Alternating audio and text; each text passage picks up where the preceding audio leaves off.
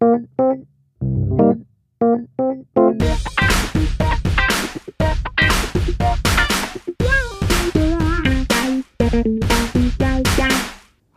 und herzlich willkommen zurück im Brandschutzmilieu. Folge 29. Äh, 29 Mal zusammen mit meinem Mitmoderator, Kollegen und Freund Carsten Mohr. Carsten zum 29. Mal. Hallo. Hallo zusammen. Ich freue mich. Ja. Und äh, ja, 29 Mal ist pff, Wahnsinn. Krass. Äh, fühlt sich ganz gut an, finde ich. Ich finde auch. Ich finde auch, wir haben ein nices Thema heute. Hm. Also, genau. Ähm, ja, steigen wir direkt ein. Wir unterhalten uns heute über den MANF, den Massenanfall an Verletzten. Was das ist, wissen wahrscheinlich viele von euch, äh, aber wir haben uns mal wieder gewünscht oder gedacht, wir machen ein Rettungsdienstthema. Allerdings ein Thema, was nicht so 100% Rettungsdienst ist, aber auch nicht so 100% Feuerwehr vielleicht, sondern irgendwo dazwischen und haben uns auf den Manf geeinigt. Zumal sich der auch ein paar Mal gewünscht wurde. Ja, Und für alle, die. Manf nicht kennen, die werden sich denken, WTF, warum heißt das Manf? Ist tatsächlich ein sperriger Begriff. Aber warum der so heißt und wie, was das eigentlich heißt, gehen wir gleich drauf ein. Aber vorher vielleicht die News. Was hältst du davon? Ja, wir kommen straight zu den News. Unsere erste News. Ähm, vom Bundesministerium für Gesundheit wurde ein Hitzeschutzplan für Gesundheit veröffentlicht. Wieso erwähnen wir das? Nun, äh, für die nicht polizeiliche Gefahrenabwehr ähm, gibt es da auch ein paar wichtige Punkte draus. Ähm, und deshalb wollen wir euch den einmal vorstellen. Die grundsätzlichen Ziele dieses Hitzeschutzplanes sind die Sensibilisierung der Bevölkerung, die Reduzierung und Vermeidung von Todesfällen bedingt durch Hitze, das Auslösen von Interventions- und Kommunikationskaskaden durch gezielte Informationen, das heißt das Auslösen letzten Endes von Schutzmaßnahmen der Bevölkerung und die Verbesserung und Verbreitung der wissenschaftlichen Evidenz. Strategie dazu ist das ähm, ja, kontinuierliche Nutzen von Hitzewarnsystemen beziehungsweise dem Hitzewarnsystem des Deutschen Wetterdienstes, dass das zum Standard wird. Ein Hitzemonitoring, daraus resultiert eine, eine Früherkennung und Monitoring von hitzebedingten Todesfällen, eine Hitzeschutzkampagne, der Schutz äh, vulnerabler Gruppen und der Hitzeschutz auf Bundesebene soll institutionalisiert werden und verankert werden. Ja, was bedeutet das für die nicht polizeiliche Gefahrenabwehr oder wieso halten wir das an dieser Stelle für erwähnenswert? Nun, zum einen hat der Deutsche Feuerwehrverband dies geteilt und äh, als ja, Empfehlung rausgegeben. Nun, auf die nicht polizeiliche Gefahrenabwehr kommen verschiedene Belastungen zu. Einmal rettungsdienstlich ähm, durch die ja, hitzenbedingten Rettungseinsätze, dann natürlich durch Vegetationsbrände und die Belastung des eigenen Personals, aber auch die Bereitstellung und das Nutzen der Warnmöglichkeiten, die wir als nicht polizeiliche Gefahrenabwehr nahezu täglich nutzen und zur Verfügung haben. Wir bleiben bei Hitze. Es geht um Vegeta die Gefahr von Vegetationsbränden. Bis Ende Juli gab es relativ wenig Regenfälle und generell Dürre in Deutschland. Ich meine, das habt ihr alle mitbekommen. Das wird wahrscheinlich auch jetzt äh, öfter vorkommen. Und wenn man sich so die News von vor genau einem Jahr anguckt, dann war das auch so. Der Deutsche Feuerwehrverband warnt vor steigender Gefahr von Vegetationsbranden. Und deswegen hier einfach nochmal die Erinnerung, nicht nur an die Leute, die in ähm, Hilfsorganisationen der Feuerwehr irgendwie unterwegs sind, sondern an alle natürlich irgendwie in Einsätzen, wenn sie draußen sind, äh, immer genug zu trinken dabei haben und so weiter. Aber was ich für die, für die Feuerwehren irgendwie noch mit reinbringen will, denkt irgendwie an Eigensicherung. Wir haben noch nicht, nicht viele Feuerwehren haben nicht viel Erfahrung mit Vegetationsbränden, übt, denkt an die Eigensicherung. Das geht nicht nur um die Kleidung, um Getränke, sondern es geht auch darum, um die Taktik, irgendwelche Ankerpunkte zu haben und, und, und. Wir haben verschiedene Konzepte. Wir haben aber auch verschiedene, die einem ähm, gut Sachen zur Verfügung stellen. Das ist nicht nur der Deutsche Feuerwehrverband oder die AGBF, sondern zum Beispiel auch AdFire, die total spannende und gute Ausbildungsmaterialien zur Verfügung stellen und auch Ausbildung anbieten. Ähm, nutzt das sehr gerne. Auch ein ständiger Gast in unseren News ist die Berliner Feuerwehr. Diese hat Anfang Juli ihren Jahresbericht zum Jahr 2022 ähm, veröffentlicht. Wie zu erwarten, äh, finden sich da drin neue Rekordzahlen. Wir möchten diese an der Stelle einmal grob nennen. Es gab im Jahr 2022 insgesamt 451.487 Rettungsdiensteinsätze im Ganzen. Dazu kamen 12.201 Notfallverlegungen und zum Vergleich 18.700 Brandeinsätze und ca. 21.400 technische Hilfeleistungseinsätze. Alle 26 Sekunden geht in Berlin ein Notruf ein. 2021 waren es noch alle 9 Sekunden, 29 Sekunden, sorry.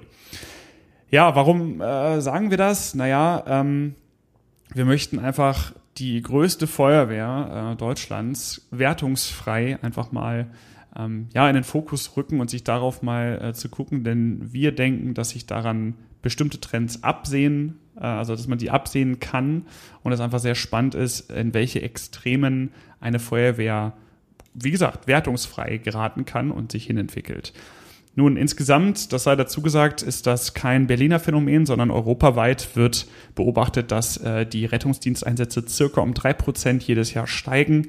Ähm, in Berlin kann man aber auch andere Trends sehen. Beispielsweise gibt es einen Höchststand an Auszubildenden. 500 Nachwuchskräfte sind aktuell in der Ausbildung und im Vergleich zu ähm, 200, äh, 2023 waren dort nur also im Vorjahren waren es nur 48 Auszubildendenplätze und das ist in 2023 noch einmal um 180 gestiegen. Wir haben ihn euch einmal angehängt, schaut da mal rein, ist eine große Empfehlung. Manfkasten. Das ist super, ja? Du dachtest, du willst die Einleitung machen, dann sagst du das. Oh ja, super, geil. Ja, also, Manf, also was heißt denn eigentlich? Kurz Manf? auf den Punkt gebracht. ja, also Manf ist tatsächlich, also ich glaube, eine der am wenigsten diskutierten Abkürzungen, obwohl sie keiner Abkürzungssystematik, die man normalerweise benutzt, folgt. Also Massenanfall an Verletzten. Das heißt, nicht jeder Buchstabe steht dort explizit für, für ein Wort, wie man das sonst sehr oft äh, vermutet. Ähm, ja, es beschreibt letzten Endes einen Einsatz, in dem wir eine zum normalen rettungsdienstlichen Einsatz verdrehtes oder ja, verschobenes Kräfte- und Ressourcenverhältnis ähm, bezogen auf den Bedarf haben. Ja, ja. ich finde das eine gute Zusammenfassung. Also was kann das heißen? Im normalerweise im Regel, wir sagen im Regelrettungsdienst oder in Regelvorhaltung ist es so, dass irgendwo ein Rettungswagen auf zum Beispiel oder Notarzteinsatzfahrzeuge oder oder auf irgendwelchen Wachen stehen und dann kommt ein Notfall und dann werden die alarmiert und fahren dahin. Dann haben wir in der Regel fahren da so viele so viele Einsatzmittel hin wie direkt gebraucht werden. Und jetzt können wir uns natürlich vorstellen, dass es Ereignisse gibt, wo kurzzeitig sehr, sehr viele Patienten an einer Einsatzstelle anfallen, so dass ähm, das erstmal nicht reicht oder die Mittel, die wir da noch hinschicken, einfach länger brauchen. Und dann müssen wir irgendeine Strategie haben, wie wir damit umgehen. Und das nennt sich in der Regel MANF. Genau, also wenn man meine erste Definition nochmal nimmt, kann man natürlich sagen, ja, es gibt viele Einsätze, in denen das ja, Kräfte-Ressourcen-Verhältnis bezogen auf den Bedarf nicht passt, aber im Verlauf des Einsatzes wieder gerade gerückt wird. Das heißt, wir kommen bei einem Verkehrsunfall an oder bei einem Brand, wir haben vier Verletzte, es ist erst nur ein RTW da, dann ist es natürlich noch kein MANF, weil wir wissen, wir können da jetzt vier RTWs und im Zweifel ein, zwei NEFs nachsteuern.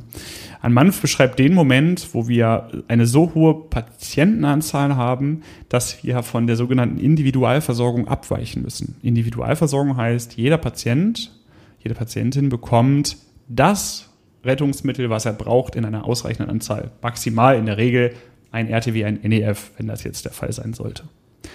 Es sei dazu gewähnt, es gibt noch den Manet, ein eigentlich ja gar nicht so viel gebrauchtes Wort. Das ist dann letzten Endes einfach nur die internistische Variante, ähm, also der Massenanfall einer Erkrankten, da man bei internistischen Erkrankungen in der Regel nicht von Verletzten spricht.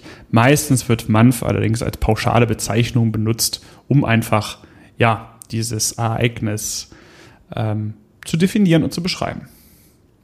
Okay, aber jetzt mal Tacheles, was können Manf- oder Manet-Einsätze sein? Gut, ja, also erst einmal ähm, kann man ganz klar sagen, als singuläres Ereignis, also ein alleinerstehender Einsatz, wo viele Patienten oder ähm, Patientinnen dort auftreten, können natürlich, wenn man es ganz extrem sieht, solche ähm, Einsätze wie eine Amokfahrt oder ähnliches sein. Da könnte man jetzt noch ein bisschen drüber sprechen. Das ist jetzt gleich ein Extremes, was ich in den Raum werfe. Bei einem Manet könnten das allerdings auch Einsätze ähm, mit vielen Erkrankten sein. Ich bringe da öfter mal so ein eher harmloseres Beispiel. Ich war mal bei einem, wo sich 15 SchülerInnen getraut haben, zwei Kilo Kaugummi insgesamt zu essen äh, und dann hatten sie alle Bauchschmerzen und dann ging der Notruf ein und am Ende brauchte man eine sehr, sehr hohe Zahl an Rettungsmitteln, weil 15 Menschen ins Krankenhaus mussten. Das wäre eine Manet ähm, bezogen auf die Amokfahrt. Dort kann man davon ausgehen, dass dort, wenn keine technische Hilfeleistung notwendig ist, dass wir einfach eine Vielzahl von verletzten Personen haben, aber kein Begleitereignis wie eine technische Hilfeleistung oder ein Brand. Aber das geht natürlich einher. Also wenn wir uns ähm, an verschiedene Amokfahrten, Amok-Situationen der letzten Jahre, im letzten Jahrzehnt irgendwie erinnern, dann ist es dann doch meistens irgendwie auch mit einer technischen Hilfeleistung, weil ja ein Fahrzeug begleitetes Personen vielleicht unter dem Fahrzeug liegen oder, oder, oder. Ähm, dann wäre es in der Regel eine technische Hilfeleistung in Verbindung mit einem Manf. Ähm, das macht es natürlich irgendwie komplizierter. Viele Brände sind in Verbindung mit einem Manf, sobald es irgendwie in Versammlungsstätten oder großen Wohngebäuden brennt und man schnell viele Beteiligte hat, dann genau ist es quasi eine und das meinst du jetzt nicht negativ, also ist vielleicht komisch in dem Zusammenhang davon Begleiterscheinungen zu reden, aber es ist in Kombination mit einem anderen Art von Einsatz. Genau, also ganz wichtig, der Mann, weil wir jetzt gleich mit der Amokfahrt gestartet sind, stilistisch vielleicht etwas ungültig. Ähm, also ein Manf ist in der Regel nicht ähm, anschlagsbasiert oder ähnliches. Das gibt es auch, das müssen wir auch an der Stelle definitiv diskutieren. Aber wie Carsten schon sagte, gerade Brände aufgrund der Ausbreitung von Rauch, Verrauchung von Rettungswegen und Menschen, die durch diese verrauchten Wege ähm, ja, entfluchten, haben die Tendenz dazu, schnell einen Manf als ähm, ja, Nebenerscheinung ist tatsächlich etwas unglücklich, aber das ist es letzten Endes zu erzeugen. Und äh, so verschiebt sich ein, ja, ein, ein, eine Einsatztaktik und die Abarbeitung dieses Einsatzes schnell von einem Schauplatz, das ist das, die Brandbekämpfung, wo viele da sind, wo vielleicht ein, zwei Personen noch gerettet werden, hin zu einem ja, Zweier-Einsatz, ne, ein Zwei-Schwerpunkte-Einsatz, wo wir einmal die Brandbekämpfung im Fokus haben, aber auf der anderen Seite auch den Manf, bis dahin, dass das Feuer recht schnell bekämpft werden kann und man in Nachlöscharbeiten geht, aber der Manf eigentlich noch läuft, weil wir viele Patienten zu betreuen haben. Ich bringe mal, bring mal noch andere ähm, Ideen, also zum Beispiel Lebensmittelvergiftung in einer Schulkantine ähm, das könnte irgendwie noch schnell zu einem dann eher Manet führen. Ähm, was es auch mal so, was es auch mal, mal gibt, ist so, wenn irgendwo Pfefferspray verwendet wird innerhalb eines Gebäudes, dass dann ganz viele Leute oh ja, mit, mit, Reizung ähm, irgendwie in Atemwegen, aber auch in den Augen irgendwie darüber klagen. Ähm, natürlich wieder größer wäre dann irgendwas mit Veranstaltungen, ne? also Love Parade ist auf jeden Fall auch, aber das natürlich ein sehr, sehr großer Mann.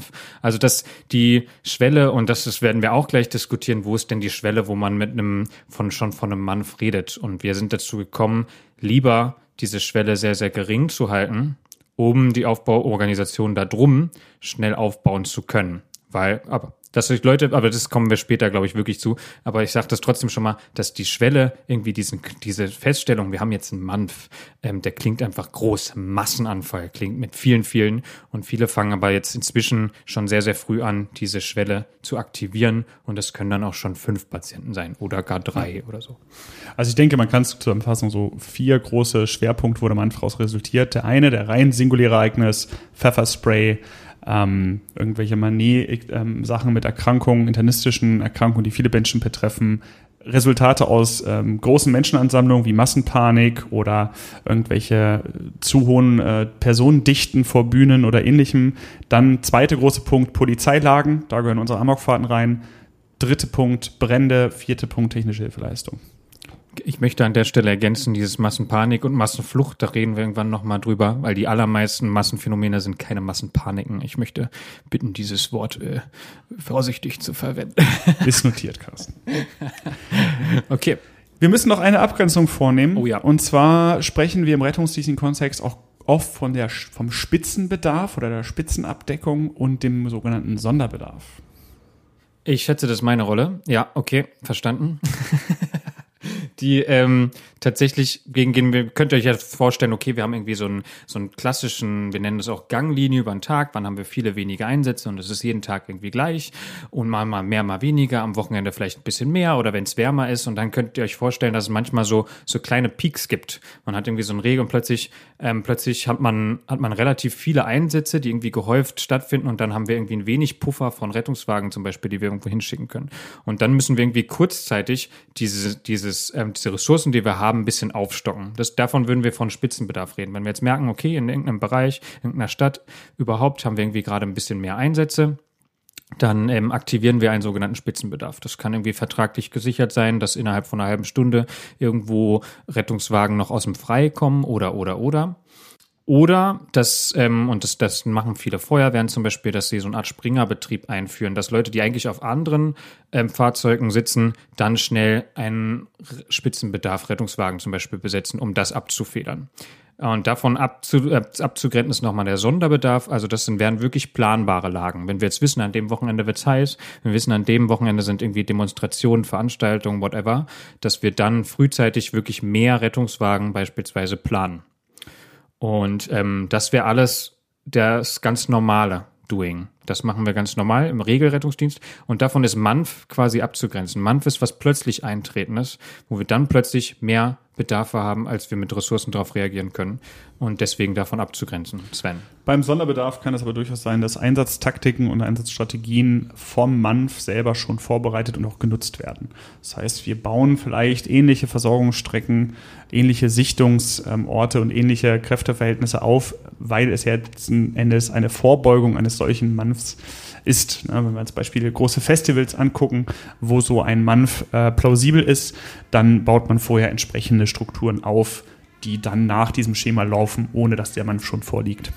Gab es jetzt irgendwie ein klassisches Beispiel in Berlin, Rave the Planet, wo irgendwie versuch, wo, wo klar war, okay, es ist nicht ganz klar, ob es einen Sanitätsdienst gibt und das hieße nämlich, wenn es diesen Sanitätsdienst nicht gibt, der dann mit Unfallhilfstellen und und und ähm, irgendwie das abfedert und gerade so die niedrigschwelligen Sachen eben dann kein Rettungstransport draus, draus hervorgeht, wenn die, wir diesen Sanitätsdienst nicht hätten, dass wir dann relativ mit vielen Rettungswagen dahin fahren würden und dann das normale Regel, den richtigen, den normalen Regelrettungsdienst damit halt überlasten. Und deswegen sind solche, solche Vorstufen mit Unfallhilfstellen und Sanitätsdiensten und so mega wichtig, um genau das abzufedern.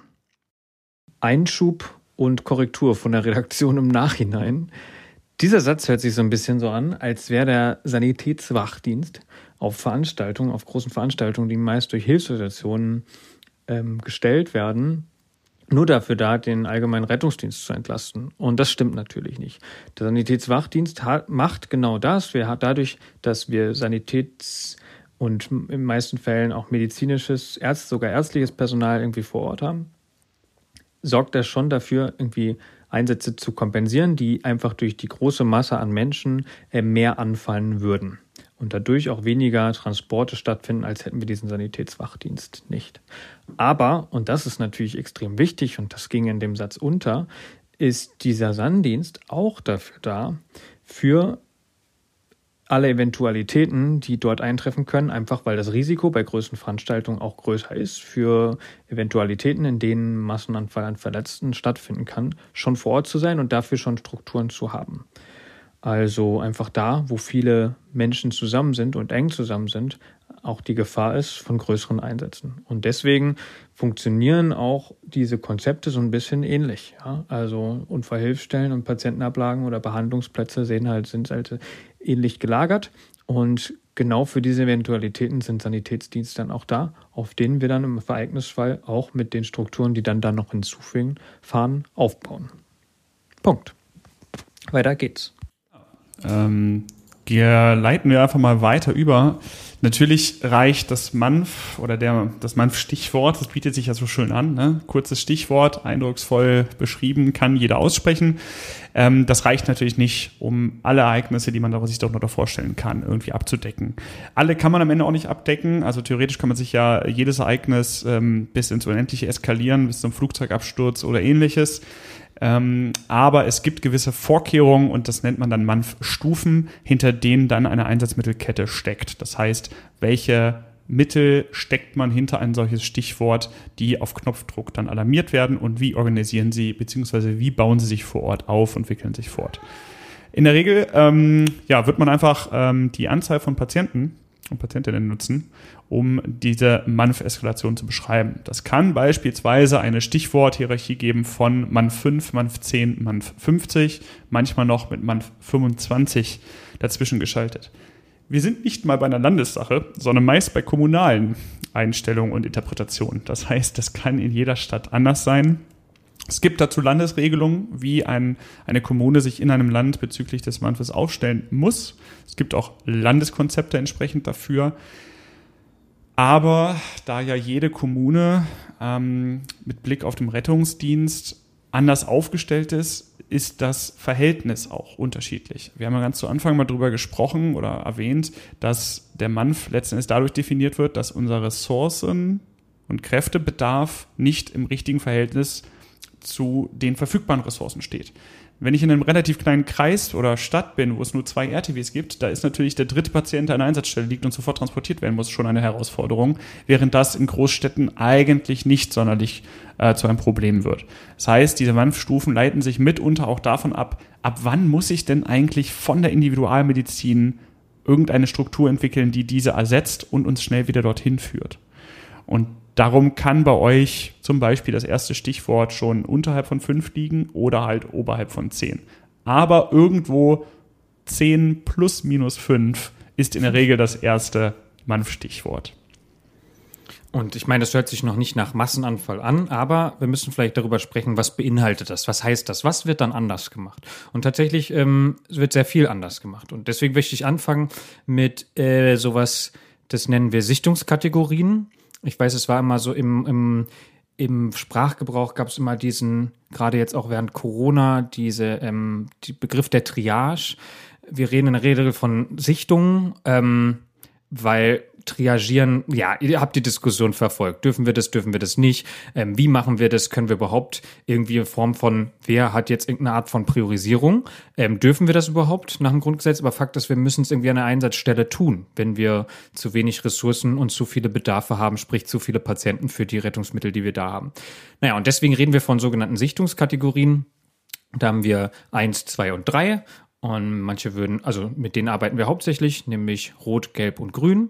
Und das, das ist schon mal einer der großen, der großen Unterschiede, während wir irgendwie im, im Regelrettungsdienst normalerweise von direkten irgendwie Verdachtsdiagnosen reden oder wirklich Diagnosen aufstellen, Krankheitsbilder ganz differenziert machen, uns irgendwie eine bestimmte, eine bestimmte Zielklinik aussuchen nach der Spezialisierung ähm, und die ganz gezielt hinfahren, fangen wir an im, im MANF ganz grundlegend einmal zu überlegen, wer ist hier wie gefährdet und wie stark gefährdet. Und da unterscheiden wir einfach in drei Kategorien. Rot, Gelb und Grün, eins, zwei und drei. Und natürlich kommt dann noch so ein, das müssen jetzt würden einige sagen, Moment, da fehlt doch noch was. Ja, okay, wenn Leute gestorben sind, dann ähm, kriegen sie eine andere äh, Kategorie. Und rein theoretisch gibt es auch noch eine vierte Sichtungskategorie, jemand, der keine Überlebenschancen hat, aber das findet in der Regel nicht statt. Und wir gehen mal sehr umstritten, muss man sagen. Ja, ist auch sehr umstritten. Auf jeden Fall. Deswegen würde ich die an der Stelle irgendwie auch mal ausklammern. Ähm, Blau, vier, wie auch immer. Ähm, erstmal ausklammern und sagen, wir haben diese drei Sichtungskategorien. Über die sind sich die meisten auch einig. Also ich würde sagen, die findet man fast überall und ähm, auch entsprechend mit den Farben. Ja, das bedeutet, äh, wie kommt man dahin? Ähm, es gibt Algorithmen letzten Endes äh, dafür. Wie komme ich zu einer ähm, Sichtungskategorie? Wie wird dieser Patient, die Patientin dort eingestuft? Und eine Sichtung, das wollen wir auch an der Stelle ähm, hier quasi für uns, unseren Podcast festlegen, eine Sichtung wird von in unserem Szenario und unserem Verständnis immer durch einen Arzt, eine Ärztin durchgeführt. Eine Vorsichtung kann durch nichtärztliches Personal erfolgen. Da gibt es verschiedene Konzepte für, auch dort gibt es äh, Sichtungskategorien und ähnliches. Ähm, Carsten, möchtest du auf die gängigen eingehen, wo du also die hier gerade eingefügt hast? verschiedene Algorithmen. Ich habe gesehen, dass wir es weiter unten besprochen hätten und irgendwie passt es ja jetzt ganz gut. Also wie kann ich mir das vorstellen? Anstatt dass wir irgendwie eine Diagnose ganz differenziert machen, könnt ihr euch vorstellen, wenn wir viele, wir nehmen einfach mal irgendein Szenario, wo viele Patienten irgendwie irgendwo auf einem Platz rumliegen und verletzt sind, Patientinnen und Patienten, dass wir, was machen wir dann? Also da kommt der erste Rettungswagen an. Was tut er denn jetzt? Also stürzt man sich auf die erste Person und macht eben eben dieses klassische, okay, ganz viel anschließen, gucken, nachfragen und währenddessen sind da doch ganz viele andere. Nein, natürlich nicht. Sucht man sich irgendwie nur den größte, die krasseste Verletzung raus und behandelt die oder was macht man? Und die Idee hinter MANF ist, dass wir jetzt anfangen, einer, und wenn das jetzt nicht ärztlich ist, dann würden wir von einer Vorsichtung reden, wie Sven schon gesagt hat, weil Sichtung ist irgendwie dem ärztlichen Personal vorbehalten.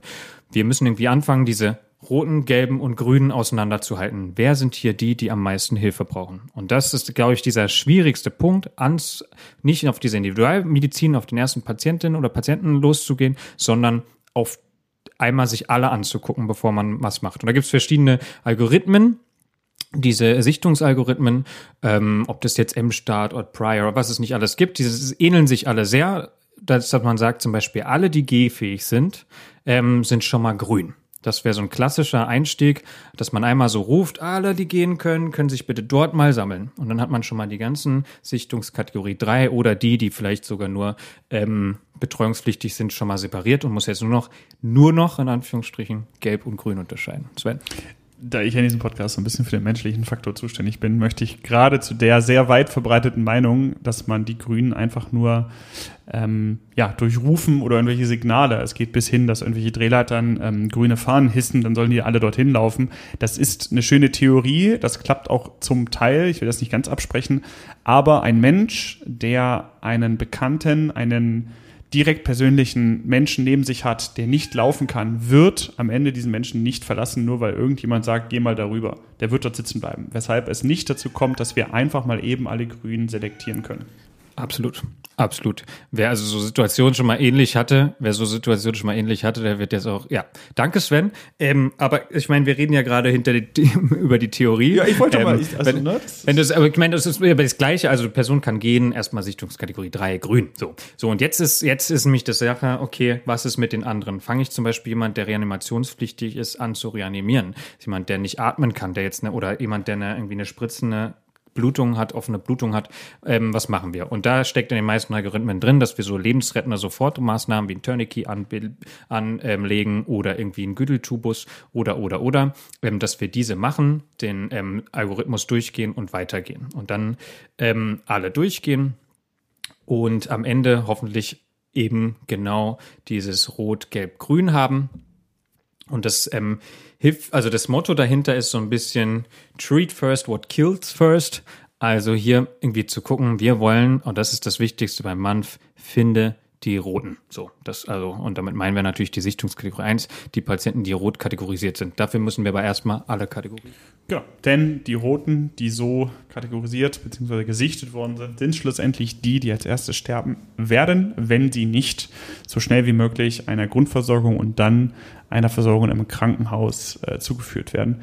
Es gibt immer so die Erzählung, um sich das mal zu verbildlichen, was das auch heißen kann, des berühmtesten grünen Patienten es war ein Patient, der bei den Bombenanschlägen in Boston auf den Marathon beide Beine verloren hatte, der allerdings ansonsten stabil war und mit zwei Tourniquets, also ähm, ja, letzten Endes eine, eines Abbindens der, der beiden verlorenen Beine, komplett stabil war. Und wenn man die Algorithmen durchgegangen ist, der Patient saß dann dort in einem Rollstuhl und der war okay. Der war nicht rot kategorisiert, sondern grün, weil er letzten Endes nicht als erster sterben würde. Das zeigt natürlich auch, dass das dynamisch ist. Ne? Also ein Patient, der vielleicht am Anfang rot ist, kann am Ende grün sein und auch andersrum. Also ähm, jetzt irgendwie zum meinen einmal gesichtet und dann nie wieder nachtriagiert, ist natürlich Bullshit.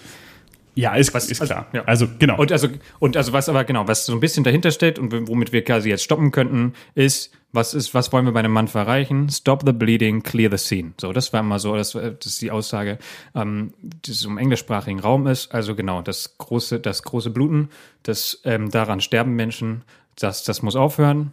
Und am Ende müssen alle irgendwann einer Versorgung zugeführt werden. Aber wie machen wir das? Und darum geht's. Ja, genau. Ähm, man kann auch grundsätzlich da nochmal anfügen, natürlich ist es bei jedem Manf äh, das Ziel, so schnell wie möglich zurück zur, neben den Dingen, die Carsten gesagt hat, zur Individualversorgung zu kommen, also die Alltagssituation wiederherzustellen. Das gelingt allerdings nicht an der einen Einsatzstelle. Ähm, das heißt, ein Manf, der nun mal diese Überforderung der Ressourcen darstellt, wird nicht einfach nur dadurch, dass wir immer mehr Ressourcen da reinstellen und einfach immer mehr aufblähen, zurück zur Individualversorgung kommen, sondern es wird einen Punkt geben, an dem wir handeln müssen. In anderen genau. Mustern. Vielleicht kurz zur Größenordnung. Wir müssen ja auch mit irgendwas rechnen. Und da ist es halt tatsächlich sehr spannend, weil wir sehr, sehr unterschiedlich ähm, rechnen, wie viele Patienten denn welcher Kategorien sind. Jetzt kann man natürlich sagen, kommt wahrscheinlich voll drauf an, auf das Einsatzspektrum, aber wir müssen ja in unserer Vorplanung irgendwie überlegen, ähm, wie viel rote, gelbe, grüne haben wir. Da war bis 2015 sehr lange dieses, okay, wir haben ungefähr 40 Prozent rote Patienten, 20 Prozent gelbe und 40 Prozent grüne. Und dann gab es verschiedene Studien, die haben gesagt, Moment, das ist ein totales Missverhältnis. Ähm, tatsächlich ist es eher so im Bereich 10, 20, 80 so, ach, wobei es passt nicht zusammen, ne? 10, 20, 70. Ähm, und im Endeffekt hat man sich jetzt in einer Sichtung an einen, Kons einen Konsens herbeigefügt zwischen den verschiedenen ähm, Playern und man geht im Moment so ein bisschen davon aus, dass wir damit planen, 20 rot, 30 gelb, 50 grün. Dass das natürlich komplett anders sein kann, ist klar. Dass das vor Ort irgendwie entschieden werden muss, ähm, ist auch klar, aber wir müssen ja irgendwie die Konzepte dahinter ähm, irgendwie auch bauen. Und jetzt ist die Frage, warum, aber im Moment wäre es nicht am besten, wenn wir einfach mit 100% Rot arbeiten, und ähm, rechnen und den Rest bauen wir uns dann schon zurecht. Naja, nee, weil wir, unser Hauptproblem ist nicht, dass wir zu wenig, also dass wir zu äh, wenige Rot kategorisieren, sondern dass wir zu viele Rot kategorisieren. Ihr könnt euch vorstellen, wenn wir alle alles Hauptaugenmerk auf die Roten legen und dann erst gelb-grün machen und jetzt sind erstmal alle rot kategorisiert oder zu viele rot kategorisiert, dann haben wir, ähm, können wir wieder nicht mehr priorisieren. Das heißt, in diesem Finde die Roten steckt auch drin wirklich die ähm, die wirklich höchste Priorität haben und die, die wir vorsichtshalber rot kategorisieren, die aber eigentlich ein Gelb sein könnten, voneinander zu trennen. Weil ähm, je weniger rote wir haben, desto besser können wir denen schnellstmöglich die Versorgung zufügen, die wir haben. Also Hauptproblem, würde ich sagen, ist eine Übertriage, dass wir zu viele rot kategorisieren. Bei einer optimal durchlaufenden Anwendung von Algorithmen kommen wir auch auf eine absolute Verteilung raus keine relative. Also nicht bei dem Einsatz ist Rot jetzt das, keine Ahnung, jemand, der sich übergibt und der, also der übergibt, der ist rot und der, der nur hustet, ist irgendwie gelb oder ähnliches. Das wäre eine vom Einsatz gesehen relative äh, Sichtung. Nein, bei der Anwendung von Algorithmen kommt man auf eine absolute raus. Das heißt, ein roter ist in jedem Einsatz rot. So sollte das sein gibt aber auch Einsätze, da wird das so ein bisschen missbraucht beziehungsweise abgeweicht. Dann sagt man, ich habe jetzt zehn Patienten, wen transportieren wir zuerst? Ja, den, ja, okay, dann ist der rot. Nein, das ist nicht ganz richtig. ja, das Pferd von hinten, ja. Das Pferd ja, von hinten, ja, genau. Ja, ähm, aufgezogen. Ja, wenn wir in die Historie reingehen. Ja, gerne, es ist immer, immer gut. Liest du los? Nee, mach du mal. Ich finde, okay. das, das ist ganz also genau, woher kommt es so ein bisschen und was haben wir für Erfahrungen gemacht? Rammstein, ich habe gerade das Jahr gar nicht parat. Es gab ein Flugunglück, wo ein Flugzeug in eine Menschenmenge ähm, reingeflogen ist bei einer, bei einem Kunst, bei einem Flug, Kunst, wie sagt man, Kunstflug. Eine Flugschau Darbietung, Und es war danke. 19, ähm, äh, sorry, nehmen wir weiter. Ich mache erstmal weiter. Ist, ähm, sind, ist eine Menschenmenge reingefallen. Wir hatten sehr, sehr viele ähm, Patienten. So, das war auch noch ein Flugplatz, wo damals vor allen Dingen ähm, US-Amerikaner, also genau, war noch zu, vor der Wiedervereinigung. Das heißt, Amerikaner, US-Amerikaner, die hier stationiert waren und dort die Flugschau auch gemacht haben. Und das heißt, auch da waren ähm, Rettungskräfte, US-amerikanische Rettungskräfte. Jetzt hat er eine Zahl, die will er ganz schnell loswerden. 28. August 1988, ein Jahr vor Mauerfall. Sehr gut. Vielen lieben Dank. so, und das ähm, Spannende war, dass sehr unterschiedliche Konzepte war. Während die ähm, deutschen Rettungskräfte sich sehr auf die einzelnen Patienten ähm, fokussiert haben und vor Ort ähm, eine Struktur aufbauen wollten, war waren gerade, weil das ja auch Streitkräfte waren von US-Amerikanern, in diesem ähm, lieber äh, Load-and-Go-Verfahren. Alle Patienten in irgendwelche Busse, in irgendwelche Transportkapazitäten und schnell in irgendwelche Krankenhäuser fahren. Das kam sogar so weit, dass ähm, also Krankenhäuser, die ewig weit weg waren, plötzlich nach Stunden ähm, noch äh, sehr schwer verletzte Personen in Krankenhäuser eingeliefert wurden. Und andersrum irgendwie leicht verletzte oder schwer verletzte irgendwo anders äh, bei Rammstein eher auf dem Flughafen noch von äh, eher deutschen Rettungskräften versorgt worden sind. Also man hat irgendwie gemerkt, okay, da sind zwei komplett unterschiedliche ähm, Herangehensweisen und vor allen Dingen nicht vor nicht vorgeplant. Also insofern, dass die wurden, viele wurden sofort abtransportiert, kamen dann plötzlich in Krankenhäuser und hat die Krankenhäuser verstopft, weil es auch keine Krankenhausalarmplan, Alarmierung gab. Also dieses wenn wir einfach alle einsacken und schnell in Krankenhäuser verbringen, haben wir auch nichts gewonnen, weil die Krankenhäuser gar nicht darauf vorbereitet sind. Und das ist eben genau dieses Ding, wie schaffen wir das in einem guten Verhältnis, ähm, die Patienten, die schlimmsten, Patienten, also die Schwerverletzten, erstmal in die Krankenhäuser, die am höchste Priorität haben und dann peu à peu in die, in die Krankenhäuser mit den richtigen Möglichkeiten in die Krankenhäuser zu bringen, vorbereitet und dann immer weiter. Wir reden manchmal von Wellenplänen. Erst die ersten Krankenhäuser, die zweiten, die dritten. Manche sagen sogar, wir fangen erst bei den zweitnächsten Krankenhäusern an, weil die erstnächsten Krankenhäuser werden durch Selbsteinweisung, also Patienten, die da selber hingehen. Ähm, dann fängt man beim zweiten und beim dritten und so hat man wellenförmig breitet sich das dann aus. Und das muss organisiert sein. Sven. Große Lehre daraus, der Mann hört nicht an der Einsatzstelle auf. Also nur weil die Einsatzstelle à la Clear the Scene jetzt geräumt ist und wir da anfangen, alles einzupacken, heißt es nicht, dass es allen Menschen, die wir dort dann losgeschickt haben, haben, einem automatisch gut geht, weil die Rettungskette ganz bis zu einem Krankenhaus nun mal geht und dort auch äh, entsprechend ähm, behandelt werden kann und muss. Ein weiter, eine Weiterverlegung ist immer ungünstig. Okay, aber dann Gegenbeispiel, ja. Esche der 98 sagen bestimmt ein paar Leuten was, die ähm, das Zugunglück, wo ein ICE ähm, entgleist ist und es unglaublich viele Verletzte und Tote gab. Ähm, da hat man quasi das Gegenteil gemacht. Da hat man gesagt, okay, es verlässt so lange niemand die Einsatzstelle, bis wir alle einmal uns angeguckt haben und versorgt haben. Also dass man redet auch von, seit da wurde ein richtigen Transportstopp durchgeführt. Kein Rettungswagen verlässt die Einsatzstelle.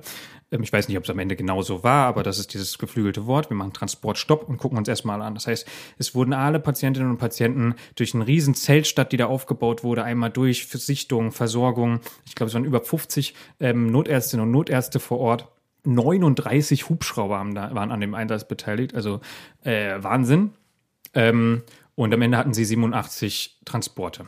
Und daraus die Lehre war, naja, wir müssen, wir können aber mit denen, die am meisten, also die am meisten Hilfe gerade gebrauchen, mit denen können wir nicht warten. Also wir können nicht erwarten, dass wir vor Ort erstmal uns alle ganz in Ruhe angucken und dann mal ganz entspannt ich übertreibe bewusst, ganz entspannt überlegen, wer kann jetzt mal als, als erstes los.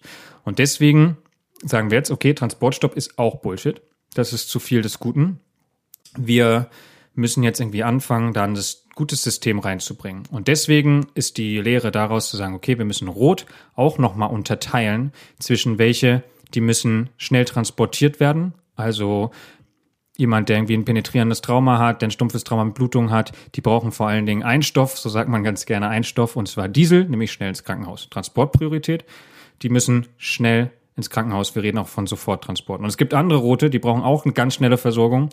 Die müssen äh, haben eine, eine Behandlungspriorität. Also die können auch erstmal an der Einsatzstelle behandelt werden und transportfähig gemacht werden. Das wäre Behandlungspriorität. Und diese Unterscheidung, bitte Sven, diese machen wir gerade. Ja. Ich will nur außerhalb des Protokolls einmal den Hinweis geben, die Einsätze Eschede, Rammstein, ich würde noch den Heidebrand dazu zählen oder den, den Flughafenbrand in Düsseldorf. Das sind sehr prägende Einsätze, aus denen bis heute extrem viele Lehren gezogen werden und die heute noch einen extremen Einfluss auf unser tägliches Handeln haben. Die lohnen sich durchaus, sich mal anzugucken. Es gibt Dokus dafür, es gibt ähm, auch Berichte, die man ohne Bild gucken kann oder hören kann in dem Fall, äh, oder auch im Zweifel in Wikipedia einen äh, Blick oder ähm, ähnliches. Das lohnt sich immer mal anzugucken. Wir haben das jetzt mal aus, die beiden Einsätze aus Manf-Perspektive betrachtet. Aus Rammstein und aus Eschede gibt es noch sehr viel weitere Lehren.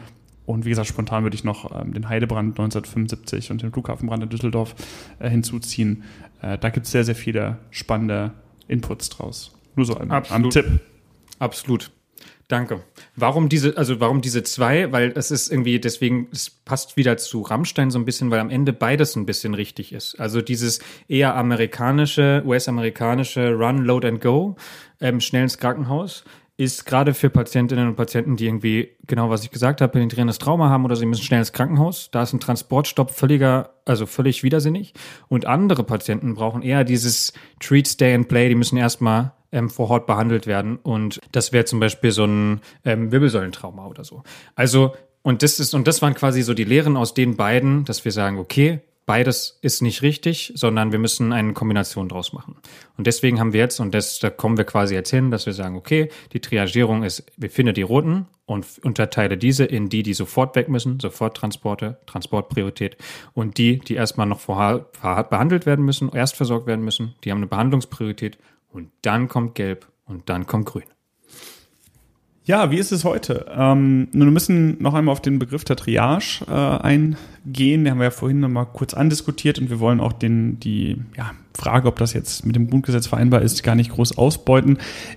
In der Regel findet diese gar nicht statt, da wir grundsätzlich auf eben dieses Mannvereignis vorbereitet sind, beziehungsweise wir genug Ressourcen haben, um in einem Mannfall unter den Regeln, unter den Einsatzstrategien des Manfes zu agieren. Die Frage ist halt nur, wie verteilen wir die Patienten so schnell wie möglich auf die verfügbaren Rettungsressourcen außerhalb der Einsatzstelle, wie beispielsweise von Kliniken. Wichtig ist noch, dass ähm, natürlich, und das ist ein, vor allen Dingen das deutsche System, dass wir eine, dass diese ganze Beurteilung, wer ist, hat welche Priorität und wer kommt wie hin, dass das eine ärztliche Beurteilung und Entscheidung ist. Das ist bei uns so, das ist auch, glaube ich, gut so, dass wir diese gerade, wie, wie priorisieren wir Patienten, wie versorgen wir, welcher Umfang, welcher Zeitpunkt, welche Art und welches Ziel des Transportes, ist vor allen Dingen eine medizinische Entscheidung. Und das ist natürlich gut zu gucken, okay, wer trifft diese Entscheidung und wie können wir den zuarbeiten. Deswegen auch vorhin dieses mit der Vorsichtung. Natürlich sollen die ersten Rettungskräfte schon anfangen. Das muss irgendwie gut organisiert sein, ein schönes Konzept sein, damit ähm, wir uns da irgendwie nicht gegeneinander arbeiten oder, oder irgendwie warten müssen, obwohl das andere schon tun könnten. Welche Probleme gehen mit dieser Sichtung, Vorsichtung und einer Sichtung einher? Nun, sie verschiebt sich bei vielen Einsätzen. Das heißt, entweder falsch negativ, das ist weniger das Problem, das wäre dann, wenn wir rote Patientinnen haben, die nicht als solche erkannt werden. Meistens nicht das Problem eher das Problem falsch positiv, äh, würde ich aus meiner Einsatzerfahrung auch ähm, so berichten. Das heißt, viele Patienten äh, werden als rot kategorisiert und auch so behandelt, äh, obwohl sie es am Ende gar nicht waren, sondern eher Richtung gelb tendierten. Ähm, woran liegt das? Boah, da könnte man auch mal drüber diskutieren. Ich würde auch manchmal wieder den äh, menschlichen Faktor anschieben. Stress, Unsicherheit, fehlende Übungen und ähm, vielleicht auch ein wenig ja, Entscheidungs- Problematiken, dass man in dem Entscheidungsgang gar nicht dazu kommt, jetzt wirklich knallhart zu sagen, so, der ist jetzt nicht rot, der geht gelb, weil er natürlich im Hinterkopf bewusst ist, dass das einen erheblichen Einfluss auf den weiteren Verlauf dieses Patienten hat. Ja, und das ist genau wieder dieses individuell und diese ganzheitliche Denke. Ne? Also wenn man jetzt weiß, ähm, natürlich würde man diesen Patienten sieht man und sagt, okay, wenn ich den jetzt gelb kategorisiert, hat der weniger Chancen in dem Sinne, dass du aber andersrum, sobald du jemanden rot kategorisierst, obwohl er eigentlich gelb ist, anderen ähm, die Chancen wieder wegnimmst. Also genau, wir haben quasi einen linearen, es gibt einen linearen Zusammenhang zwischen höherer Sterblichkeit, wenn wir übertriagiert haben. Genau, also anstatt wie in der Individualversorgung vielleicht zusammenfassend, ich, wenn ich den jetzt rot triagiere, äh, beziehungsweise vorsichte am Ende, erhöhe ich seine Überlebenschance um 50 Prozent, verringere aber zeitgleich bei fünf Patienten die Überlebenschance um 10 Prozent. Das ist natürlich ein ganz anderer sichtbarer Effekt. Ähm, die Überlebenschance von, das ist natürlich sehr standardisiert und sehr also sehr theoretisch jetzt, aber äh, ich kann ja so richtig nicht fassen, dass ich von fünf Patienten Überlebenschance um zehn Prozent senke, aber ich kann deutlich besser auffassen, dass ich um einen mal einen Patienten um 50 Prozent erhöhe. Das ist natürlich etwas. Und das, also das würde ich aus meiner Einsatzerfahrung auch sagen, ähm, wo einfach diese Algorithmen außer Acht gelassen werden und ja, das ist ein ein, ein nicht sehr menschliches oder menschlich anmutendes Verhalten, diesen Algorithmus knallhart durchzusetzen. Und das ist etwas, was wir eigentlich nicht gewohnt sind. Und weil es einfach nicht das ist, was wir täglich tun, genau. also, sondern genau das Gegenteil. Und dass das schwer ist, irgendwie das auch zu machen und sich darauf einzulassen und auch diesen Moment zu finden, ab jetzt machen wir das. Weil wir werden ganz, also ich habe das ganz oft, dass wenn irgendwo Manf, Manf Stichworte sind, dann so, naja, komm, wir machen doch eher wieder wie normal. Und man, weil man das halt kennt, weil man das geübt ist und weil man diese Entscheidung dann irgendwie vielleicht auch nicht treffen kann, will, möchte. Vielleicht nochmal so ein Aspekt, der da jetzt auch so ein bisschen reingeht ähm, aus, aus meiner Sicht jetzt einfach als, als Einsatzkraft, die das auch erlebt hat, wenn wir an Einsatzstellen dafür Einsatzabschnitte bilden, man nennt die beispielsweise medizinische Rettung, in der dann bei einem Manf, der begleitend mit einem anderen Ereignis, nehmen wir mal wieder als Beispiel einen Brand, äh, einhergeht, dann wird dieser Einsatzabschnitt medizinische Rettung von fast ausschließlich rettungsdienstlichem Personal geführt und auch Ärzte und Ärztinnen kommen in eine Führungsrolle. Und gerade Ärzte und Ärztinnen sind eigentlich nicht dafür bekannt, dass sie in Feuerwehrstrategischen und taktischen Denkweisen denken. Ich will das den Menschen jetzt nicht absprechen. Es gibt, ich kenne Notärzte und Notärztinnen, die sehr, sehr gut auch Feuerwehr verstehen, aber ich kenne auch genau das Gegenteil. Das heißt, diese Einsatzabschnitte, die haben oft eine andere Struktur, auch wenn sie vorgegeben ist. Und auch daher rühren dann so ein bisschen ja, Verständnisprobleme ähm, und äh, fehlende routinierte Abläufe, die in dem Sinne das Konzept, was man sich vorher gedacht hat, umsetzen. Gerade weil der MANF der meist einzige Fall ist, in dem wir einem Arzt oder einer Ärztin eine Führungskraft vorwegsetzen. Normalerweise sind sie in einem normalen Einsatzablauf ja, gänzlich her über, das, äh, über den zu behandelnden Patienten und können sehr, sehr frei agieren. Im MANF-Fall würden wir eine Einsatzstruktur anwenden, in der man Führungskräfte, auch Ärzte und Ärztinnen, vor andere setzt. Und das ist ein sehr ungewöhnlicher Fall eigentlich. Möchte ich so ein bisschen, also ja, unterstreichen, aber auch ein bisschen in Frage stellen. Genau deswegen haben wir so Doppelstrukturen so ein bisschen eingefügt. Es gibt dann so einen organisatorischen Leiter, Rettungsdienst oder Leiterin, die dann in dieser Führungsstruktur da ist und man kann zum Beispiel den, den, den dazugehörigen Notarzt, Notärztin, wir nennen den LNA, also leitende Notärztin, ähm, da irgendwie als eher vielleicht so ein bisschen medizinische Fachberatung sehen oder so, weil, also da sind Ärzte und Ärzte vielleicht auch historisch, aber auch, also es macht auch total Sinn, ergibt total Sinn in dem Fall, ähm, dass sie, dass sie sagen in ihrem Selbstverständnis, Verständnis, Moment, wir sind ein verkammerter und weisungsfreier Beruf, so. Ähm, und vor allen Dingen in medizinischen Entscheidungen hat mich keiner zu führen. Und das stimmt also absolut. Das würde ich, ich mir auch nie anmaßen, da irgendwie medizinische Entscheidungen äh, irgendwie anzuführen. Aber genau, in diesem Verhältnis sind wir manchmal, aber ich möchte noch zu diesem oder willst du? Nee, ich möchte jetzt kurz. Ne, du hast doch schon interveniert. Ich Bin ich jetzt Satz. wieder dran? Wie funktioniert hier unsere Diskussion, Carsten? okay, wir müssen hier kurz einen Cut machen, weil wir über Kommunikation. ich will, ich will, ich will eine Sache noch dazu sagen, die ich jetzt vergessen habe. Sven, jetzt darfst du ich hatte gar nicht so viel. Ich wollte nur einfach mal systematisch das Prinzip hintergehen. Nein, also genau, ich denke aber schon, dass der, der Manf der Fall ist, wo wir genau auf diese Individualversorgung, auf den jeder Arzt und jede Ärztin ein absolutes Recht hat und das Selbstverständnis absolut begründet ist, einen Einfluss nehmen, weil wir sagen, es funktioniert jetzt nicht mehr. Also, also ich sehe das auch immer so als meine Rolle. Ich sage immer so ein bisschen, okay, ich muss jetzt diesen Arzt oder Ärztin da irgendwie so aus dem Geschehen rausziehen. Und da sind ja nicht viele auch irgendwie dankbar für, dass du okay, irgendwie so ein bisschen, okay, du hast jetzt gerade eine andere Rolle. Und ich verstehe das auch total, weil so eine Feuerwehr denke, also es ist sehr platt jetzt, aber ist oft dieses, okay, meine Denke ist, wer stirbt wo zuerst? So arbeiten wir. Ähm, und ein Arzt und Ärztin machen das eben nicht. Sie haben einen Patient, eine Patientin und müssen sich überlegen, wie kann ich das Beste für diesen Patienten oder die Patientin rausholen.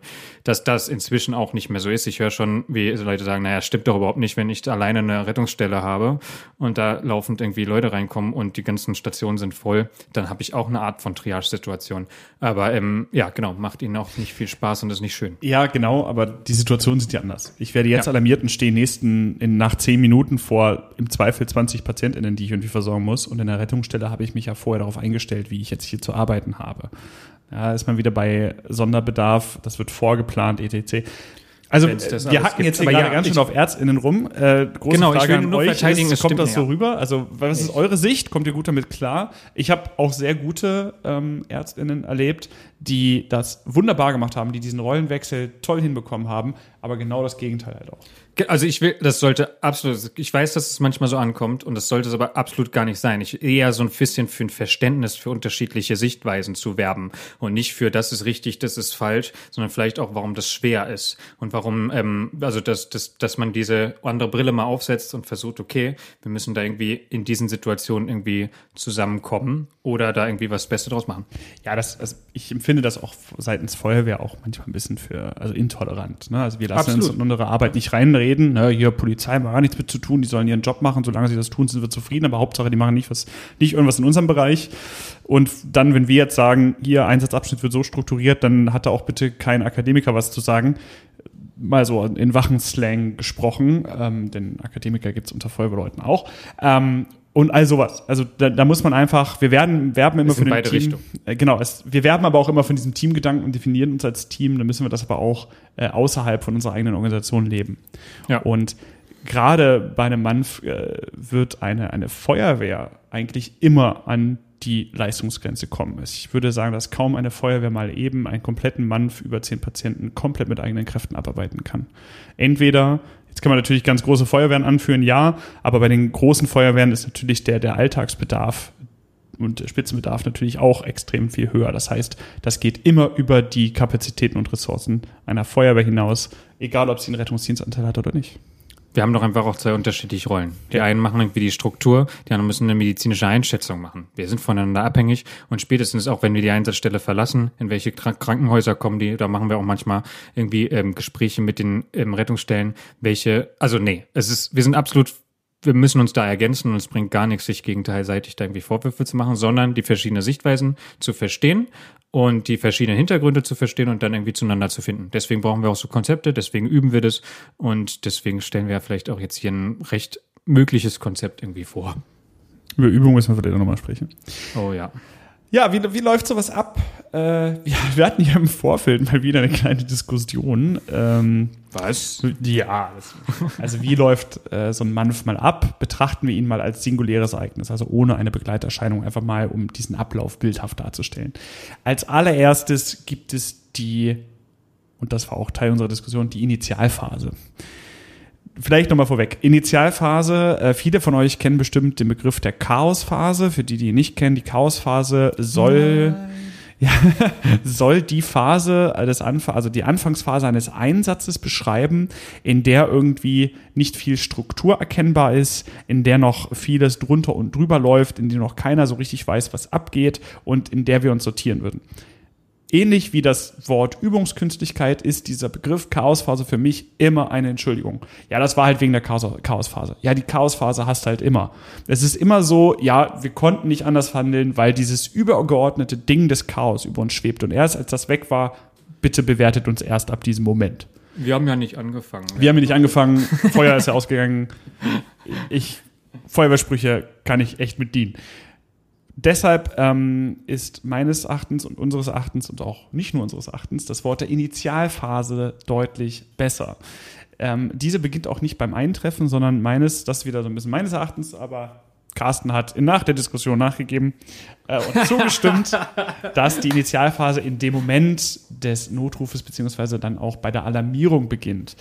Denn abweichend von der Chaosphase, das Ausrücken aus der Wache läuft im besten Fall, und ich hoffe, dass es bei euch auch so ist, nicht chaotisch ab, sondern sehr geordnet. Aber auch das ist die Initialphase. Wir haben wenig Informationen, wir verfahren nach sehr strengen Regeln, die selbst die Folge der Fahrzeuge beschreibt, ähm, und treffen eine Einsatzstelle an und dann beginnt eigentlich die Phase, wo wir das Informationsdefizit versuchen aufzuheben und die Struktur anlaufen. Denn dann wenn wir die Informationen sammeln, alles noch Initialphase, Informationsdefizit.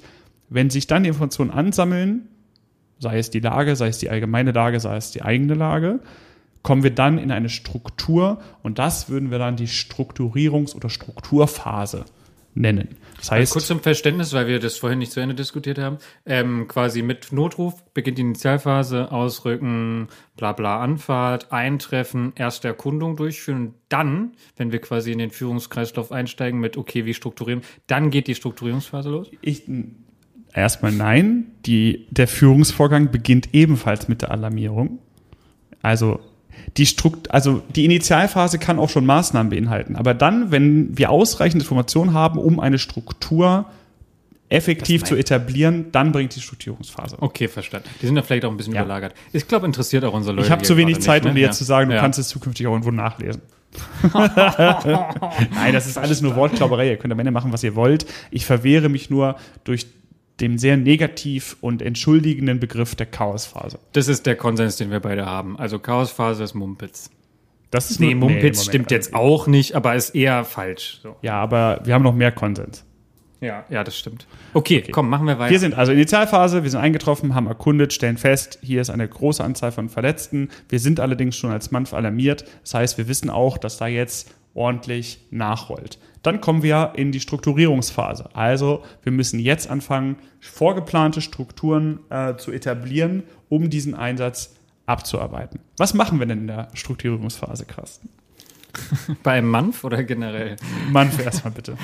Ach ja, also ich meine, da geht mir jetzt sehr, sehr viel durch den Kopf. Ne? Also gerade so aus so einer Einsatzleitperspektive müssen wir schnell irgendwie für Raumordnung schaffen. Wir wissen irgendwie, da kommen sehr, wir haben viele Patienten, wir müssen hier irgendwie eine Struktur schaffen, wie wir diese, diese Erstversorgung und die beinhaltet lebensrettende Sofortmaßnahmen, die beinhaltet Vorsichtung, die beinhaltet aber schon erste Maßnahmen vor Ort, aber auch eine Raumstruktur, die wir irgendwie bauen können. Ich würde, glaube ich, baue ich das jetzt schon ein.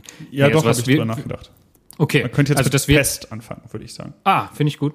Hau raus. Genau, also ähm, diese Strukturierungsphase ist in der Regel sehr überfordernd, weshalb man auch hier wieder eine Regel eingeschoben hat, ähm, die man die Pestregel nennt. Die Pestregel, äh, wie ihr das kennt von Regeln ähm, mit Buchstaben, jeder Buchstabe steht für eine Maßnahme. Priorisieren, Erstversorgung, Soforttransporte, Transport.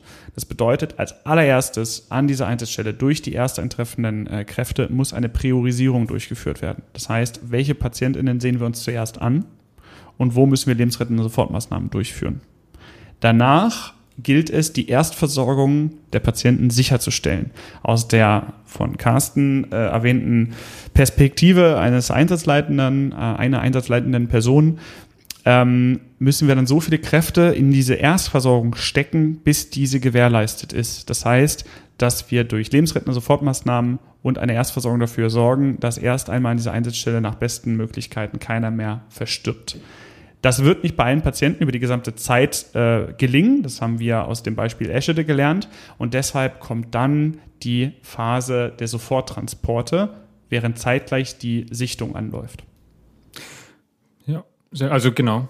Die, also was, was ich mir quasi, es gibt unterschiedliche Konzepte. Wir könnt euch vorstellen, okay, irgendwie der erste Rettungswagen trifft da ein, schnallt, okay, das ist hier ein Mann, entweder weiß er es schon oder, oder entscheidet es dann und sagt, okay, ich fange jetzt nicht mit Individualversorgung an, sondern manche haben so eine Weste oder whatever oder eine spezielle Tasche. Sie fangen an, Sichtung, eine Vorsichtung durchzuführen. Was heißt das? Sie gehen hin und gehen standardisierten Algorithmus, haben wir vorhin schon gesprochen, durch, machen unter Umständen eine, ähm, eine, eine Sofort, also eine lebensrettende Sofortmaßnahme Maßnahmen und ähm, gibt diesem Patienten, dieser Patientin eine Nummer und eine Sichtungskategorie.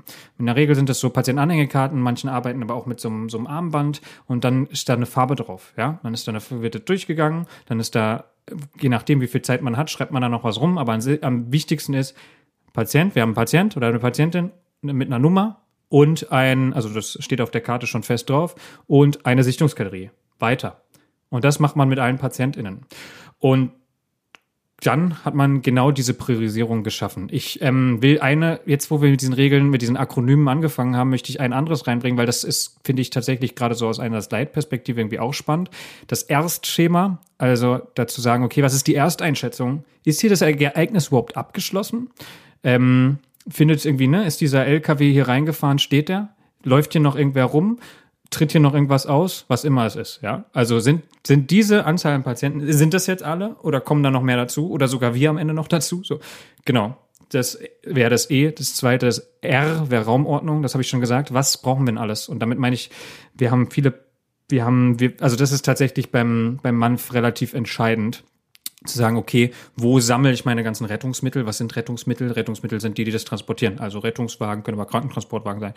So, also dies, die müssen sich irgendwo sammeln. Dann muss, will ich die, die sollen nicht alle die Einsatzstelle zupacken, die sollen sich irgendwo sammeln und dann werde ich immer so genau so viele holen, wie ich gerade brauche. Das kann Bereitstellungsraum sein, das kann auch so ein Rettungsmittelhalteplatz, manche nennen es Pufferzone, ist mir aber auch ein bisschen egal.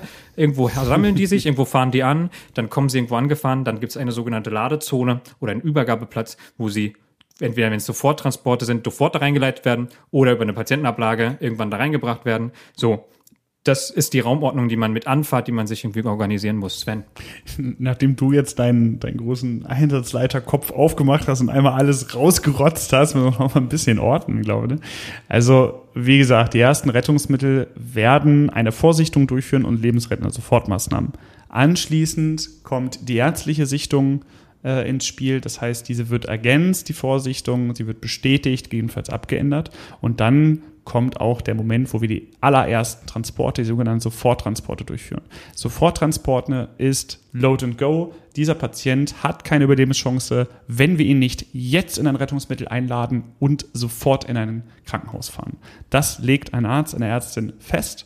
Da orientierte sich natürlich an der bereits durchgelaufenen Priorisierung und der Vorsichtung in Klammern, Achtung, dadurch, dass ja viele Rettungsmittel parallel auch eintreffen, kann sich das vermischen.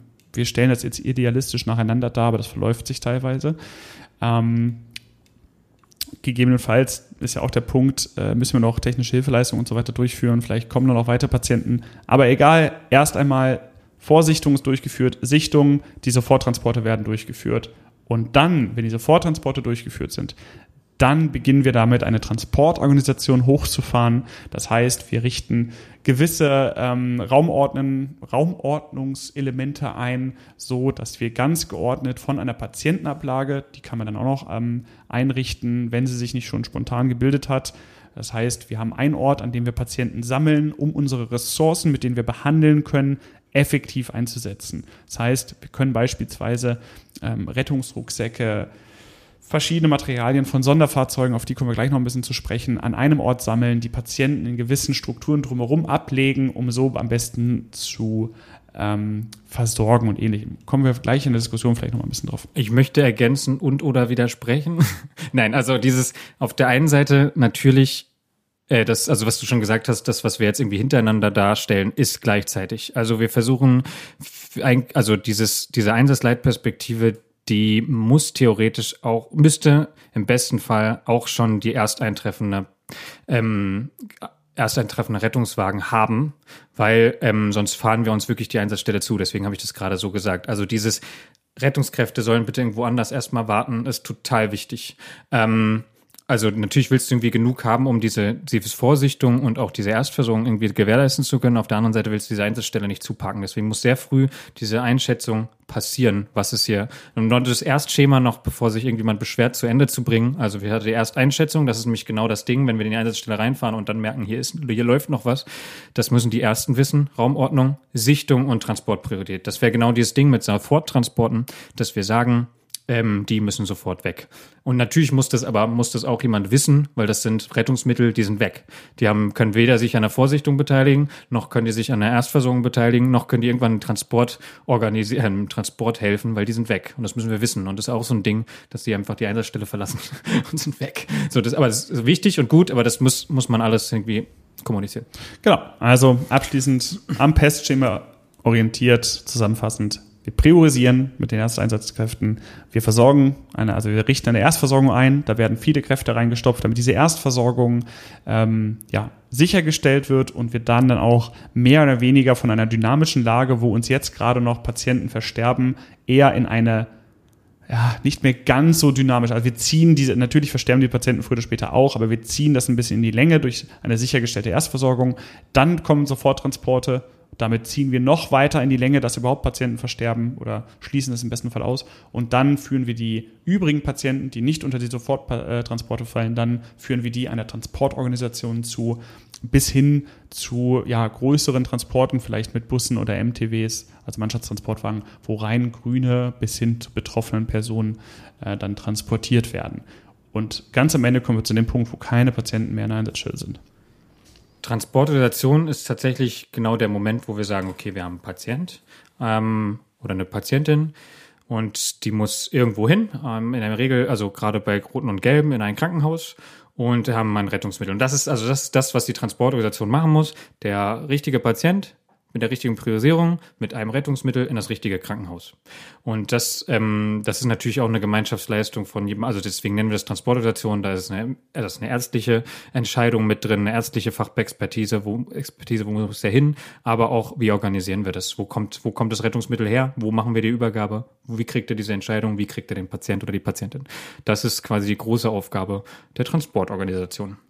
Genau. Und äh, Carsten hat eben schon mal so einen, so einen Schwenker gemacht zu Einsatzfahrzeugen, die weg sind, quasi, weil sie einen Transport durchgeführt haben oder ähnliches.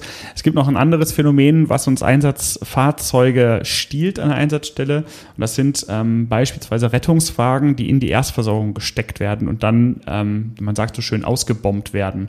Das heißt, der erste trifft einen Rettungswagen. Was wird der tun? Der wird alles, was er tragen kann, an Material nehmen und in diese Erstversorgung stoppen stopfen. Das wird auch der zweite und der dritte Rettungswagen tun. Und die Aufgabe der Organisation dieser Einsatzstelle ist es, irgendwann dieses, diese Materialschacht auf, also entweder zu stoppen, indem man beispielsweise sagt, so, das reicht, die Erstversorgung ist sichergestellt, oder ganz speziell dafür vorgesehene Fahrzeuge, die einfach nur Material bringen, in diese Einsatzstelle zu steuern. Und da soll jetzt ein bisschen die Überleitung sein zu Einsatzmitteln. Ein wichtiges Einsatzmittel des, der Abarbeitung eines Manns ist der sogenannte Gerätewagen SAN für Sanitätsmaterial oder Sanität, ähm, der einfach all die Materialien, die wir zur Erstversorgung und zur Einrichtung von Patientenablagen brauchen, mitbringt, aber keine Transportressource darstellte. Denn ein Rettungswagen, den wir in die Erstversorgung stecken, der wird wirklich, ne, wie man so schön sagt, leer gebombt. Das EKG kommt an den Patienten. Der Rettungsrucksack liegt links. Der Kinderrucksack liegt bei dem Kind dort drüben. Die Trage wurde gebraucht, um jemanden irgendwie zu verschieben. Dieser Rettungswagen kann nur unter einem hohen Aufwand irgendwann wieder transportieren. Und wenn wir zu viele Rettungswagen in eben diese Rolle stecken, haben wir am Ende keine mehr, die transportieren können. Das gleiche gilt für NEFs, die auch leer gebombt werden und danach einfach, ja, nicht mehr viel dazu beitragen können, dass wir einen Patienten transportieren. Und da sollte man dann schnell mit diesen Geräte, also GW Sans, diesen Material, diese Materialschlacht anfangen zu kämpfen. Apropos Materialien an die Einsatzstelle bringen, es gibt da unterschiedliche Konzepte, aber es gibt auch immer wieder so Gerätewagen auf Sprinter-E-Basis oder größer oder kleiner, die einfach nur Rettungsmaterialien an die Einsatzstelle bringen. Und dann nehmen wir mal zum Beispiel ein Einsatzbeispiel mit der Polizei. Wir würden jetzt in einen Gefahrenbereich, wo irgendwie noch aktiv Täter unterwegs sind, Täterinnen und Täter, eben nicht vorgehen, sondern würden irgendwie in diesem Konzept uns an der Grenze dazu treffen. Ja? Das heißt, die ähm, Polizei würde irgendwie verletzte Personen an die Grenze des Gefahrenbereichs bringen. Und da gibt es zum Beispiel, und ähm, Dafür haben wir zu, unter anderem so Gerätewagen, die einfach so Materialien mit Tragen, mit Schleifkorb tragen, Roll-up tragen, whatever, an die Einsatzstelle bringen, damit die Polizei schnell Patientinnen und Patienten irgendwie zu uns bringen kann. Das wäre so ein Konzept, eine Sache. Und was wir bisher noch gar nicht besprochen haben, was aber Teil eines jeden eines jeden Manf-Konzepts, nicht eines jeden Manfs, aber eines jeden Manf-Konzepts ist, ist der sogenannte Behandlungsplatz. Und ähm, warum, wann brauchen wir den? Warum haben wir den bisher nicht besprochen, Sven? Nun ja, das, ja, ich finde, du hast da gut eingeleitet. Komm, beantworte doch das als rhetorische Frage. Okay, na gut. Also, dieser Behandlungsplatz braucht, ist, sind es mehrere Zelte und unterschiedliche Konzepte. In der Regel ist jedes für verschiedene Zelte für verschiedene Sichtungskategorien da. Und ähm, dann werden die, das hatte ich vorhin mit Eschede so ein bisschen durchgesprochen, dass äh, die da ganz viele Zelte aufgestellt haben und dann vor Ort eine riesen Behandlungsstruktur aufgebaut haben. Und dass das ja irgendwie, wie wir gerade rausgefunden haben, vielleicht doch nicht so sinnvoll ist. Ähm, aber andersrum ist jetzt auch nicht so, dass der keine Daseinsberechtigung mehr hat. Also haben wir genug Transportkapazitäten und vor allen Dingen genug Kapazitäten in den Kliniken, die alle sofort zu transportieren nacheinander und es genug sind, dass wir das irgendwie, weiß ich nicht, in einer halben Stunde abgeschlossen haben, dann äh, bräuchten wir den nicht unbedingt. Haben wir aber so viele Patientinnen und Patienten und so wenig Rettungsmittel und so viel wenig Plätze in den Krankenhäusern oder dass es einfach lange dauert, dann macht das durchaus Sinn, eine zwischen einen Behandlungsplatz aufzubauen, wo wir damit rechnen können, dass diese Patientinnen und Patienten dort ein bisschen länger sind. Eine Patientenablage an sich ist erstmal nur so sehr rudimentär. Ähm, die wir irgendwie im besten Fall haben die ein Zelt und so, aber können da irgendwie priorisieren und mal, schon mal die ersten Maßnahmen machen. Aber ein Behandlungsplatz ist schon darauf aufge, aufgebaut, den Patientinnen und dann Patienten ein bisschen länger zu behandeln. Also, und dann gibt es irgendwie, je nach Stadt, je nach Konzept, irgendwie eine magische Anzahl an Patientinnen und Patienten, wo man sagt, ab dann macht es Sinn, Patienten, einen Behandlungsplatz aufzubauen, weil der braucht auch einen Moment, bis er aufgebaut ist. Ähm, sagen wir, ich meine, man redet in der Regel von einer Dreiviertelstunde ungefähr bis, ein bis eine Stunde, bis so ein Behandlungsplatz aufgebaut ist. Manche, manche kriegen das auch schneller hin. Ja, und manche haben aber auch Voraussetzungen, ne, dass man beispielsweise Räumlichkeiten braucht oder ähnliches, weil die Zelte Absolut. nicht ausreichen. Also sie fungieren mehr oder weniger als Puffer zwischen Erstversorgung und Transport. Und ähm, viel finden sie in vorgeplanten Konzepten für Veranstaltungen statt. Also wo wir wissen, wenn es hier zu einem Mann kommt, auf beispielsweise X Veranstaltung oder X Lage, die vorgeplant ist, dann wissen wir, müssen wir zwischenpuffern, denn die Kliniken werden erst in X Zeit irgendwie dafür ähm, in der Lage sein und dadurch puffern wir und geben den nachfolgenden Strukturen Zeit. Also das, was irgendwie bei Veranstaltungen, bei Sanitätsdiensten irgendwie eine Unfallhilfsstelle ist, ähm, kann man so ein bisschen vergleichen mit den Manf-Situationen mit einem Behandlungsplatz. Sehr selten, ähm, aber absolut wichtig. Ja. Genau. Und ähm, ja, ja vielleicht genau deswegen würde ich quasi so die Struktur wäre so ein bisschen in diesem Abschnitt medizinische Rettung, wo irgendwie ein organisatorischer Leiter, Leiterin Rettungsdienst und ein leitender Notarzt, Ärztin irgendwie an der Spitze ist. Darunter wäre so eine klassische, ein klassischer Aufbau eben dieser Erstversorgungsabschnitt, der die Patientenablagen leitet, der diese Sichtung, Vorsichtung und ähm, Erstversorgung irgendwie organisiert. Dann haben wir, wenn es gibt, einen Behandlungsplatz, wo die dann von dort hinkommen und oder manchmal auch nicht, wenn, es, wenn wir es nicht brauchen. Dann eine Transportorganisation, die ist sehr wichtig. Ähm, genau, dann haben wir noch irgendwie einen Bereitstellungsraum, von dem die Rettungsmittel abgerufen werden. Und manchmal gibt es noch einen Abschnitt Betreuung, ja. wenn wir den brauchen und und und. Genau, das ist auch, auch eine sehr typische Lehrmeinung, die du da wiedergegeben hast. Ich möchte mal folgende Theorie vielleicht ein bisschen auch zur Diskussion stellen. Ich empfinde oft ähm, die Diskrep also ich find, empfinde kaum ein Szenario, ein Einsatzszenario, weicht oftmals in der Realität so weit ab von der Planung wie ein Manf. Also oft bei Brandeinsätzen oder TA-Einsätzen, ABC-Einsätzen, da ist am Ende der Einsatz, den man vorgeplant hat, wo man eine vorgefertigte Struktur hat, man möchte den Einsatz, die Einsatzstellen so strukturieren, der, den findet man sehr oft und an vielen Einsatzstellen wieder. Da sieht man, okay, guck mal hier, der hat den Einsatzabschnitt dort gemacht und den, der ist vorgeplant, passt, ist gekennzeichnet, funktioniert so, wie er soll. Beim MANF ist es so, der ist sehr, sehr umfangreich, wie gerade beschrieben, vorgeplant. Ähm, er findet sehr, sehr viel Gedanken und Struktur im Vorhinein und alle wissen irgendwie, was man machen will. Wenn man an die Einsatzstellen kommt, sind sie aber oft, ist diese Struktur einfach nicht sofort erkennbar. Und ich glaube, das ist bei keinem Einsatz so dramatisch und so ausgeprägt wie beim MANF. Ja, das ist, glaube ich, keine Diskussion. Kann das ist keine Diskussion. Okay, ich will das, ich will vielleicht noch ein, zwei Gedanken also, anführen, warum das so nach ein paar Gründen suchen. Ja, also genau. die also, haben wir eigentlich auch schon ein bisschen angesprochen. Ja, hau mal raus. Also ein Grund beispielsweise ist, ähm, dass die Einsätze selten so singulär auftreten, wie man sie in der Vorplanung behandelt. Also man sagt, oh, wenn es einen Manf gibt, machen wir das so. Dass es dazu kommt, dass es einen Manf gibt, äh, gerade bei den Einsätzen, wo das, ja, wo das dynamisch neben einem Einsatz, anderen Einsatzereignis wie TH oder Brand oder ABC herläuft, ja, da, da ist das erstens von Anfang an nicht so richtig erkennbar vielleicht. Äh, es entwickelt sich oder es läuft die ganze Zeit so nebenher. Und Patienten und Patientinnen haben eine sehr, sehr große Eigendynamik, die fast kaum ein anderes Einsatzszenario mit sich bringt. Natürlich ist ein Brandereignis auch sehr dafür bekannt, dynamisch zu sein und darauf reagieren wir, aber davon gehen wir per se aus. In der Vorplanung eines Mannes wird ein Patient, eine Patientin immer sehr statisch gesehen. So, der ist da und mit dem passiert Folgendes. Oftmals haben diese Patienten und Patientinnen, ich habe es vorhin mit den grünen Patienten, die dann nicht das tun, was wir von ihnen wollen, schon angesprochen, aber eine sehr hohe Eigendynamik, die auch konträr zu der Meinung der Einsatzkräfte läuft. Oder sind weg. Oder sind auf einmal weg. Und es, das möchte ich auch noch anführen, Richtung Patientenanhängekarten oder irgendwelche Kennzeichnungssysteme das ist sehr viel Micromanagement, also sehr viel, sehr kleinteiliges Management. Es gibt Systeme bis hin, die möchte ich jetzt hier nicht abreden, aber es gibt welche, da werden kleine Klebchen aufgeklebt und ähnliches. Das ist sehr Tüdelkram-mäßiges, was dann nachts um drei auf der Autobahn bei Regen doch nicht so gut funktioniert.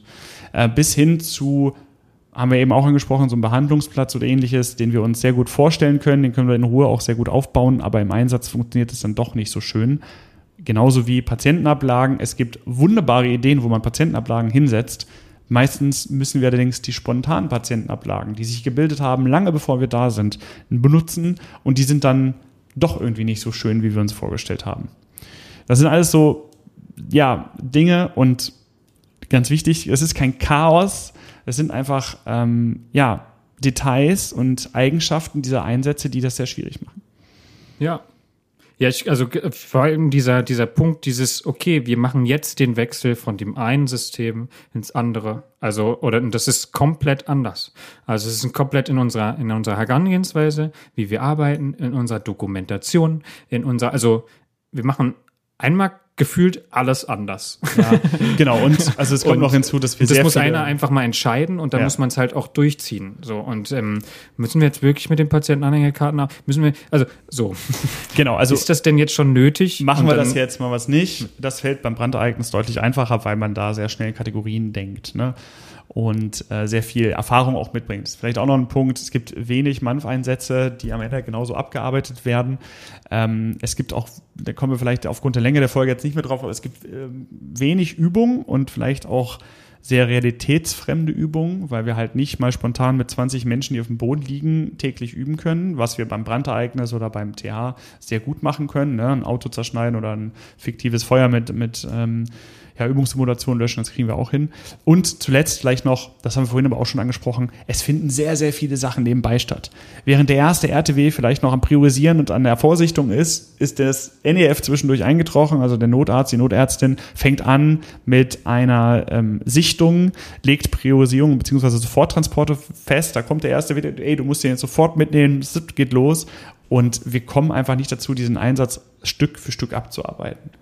Und dann Dokumentation oder diese Daten irgendwo zu sammeln, also wirklich Einsatzstellenmanagement zu machen. Welcher Patient, welche Patientin ist gerade wo, ist mit welchem Rettungsmittel gerade wohin verschwunden. Ähm, da kommen dann auch noch ganz viele andere Interessen dazu. Dann kommt plötzlich die Polizei, die irgendwie ähm, das nachverfolgt. Also ja, also es kann sehr unbefriedigend werden. Leider, ja. Aber wichtig, das vorzuplanen und das zu üben und auszuprobieren und ähm, gute Konzepte zu haben und sich dann auch zu trauen, die anzuwenden und gerne auch bei kleinen Sachen schon. Und das ist genau der Punkt, wo wir wieder am Anfang stehen. Wo fangen wir an mit Manf? Und viele fangen halt schon bei fünf an. Was durchaus auch Vorteile hat. Absolut. Kommen wir zum Ende dieser Folge, Sven. Ja, ähm, gerne. Ich kann aber zusammenfassen, worüber wir gesprochen haben. Wir sind nach den News eingestiegen und haben uns erstmal damit gewidmet, was ist denn einfach an Manf, was ist an Manet, Massenanfall an Verletzten, Massenanfall an Erkrankten, welche Auslöser kann es geben für einen Manf oder Manet? Ähm, da sind wir vor allen Dingen darauf eingestiegen, dass es oft kein singuläres Ereignis ist, aber natürlich auch passieren kann, sondern meistens eine in Anführungszeichen Begleiterscheinung eines ähm, routinierten Einsatzes wie einem Brand, einer technischen Hilfeleistung oder eines ABC-Einsatzes. Wir sind mal auf die MANF-Stufen gekommen, äh, die je nach Kommune sehr individuell sein können, sind dann auf äh, Sichtungskategorien, ähm, die sich aus Algorithmen in einem absoluten Dasein ableiten.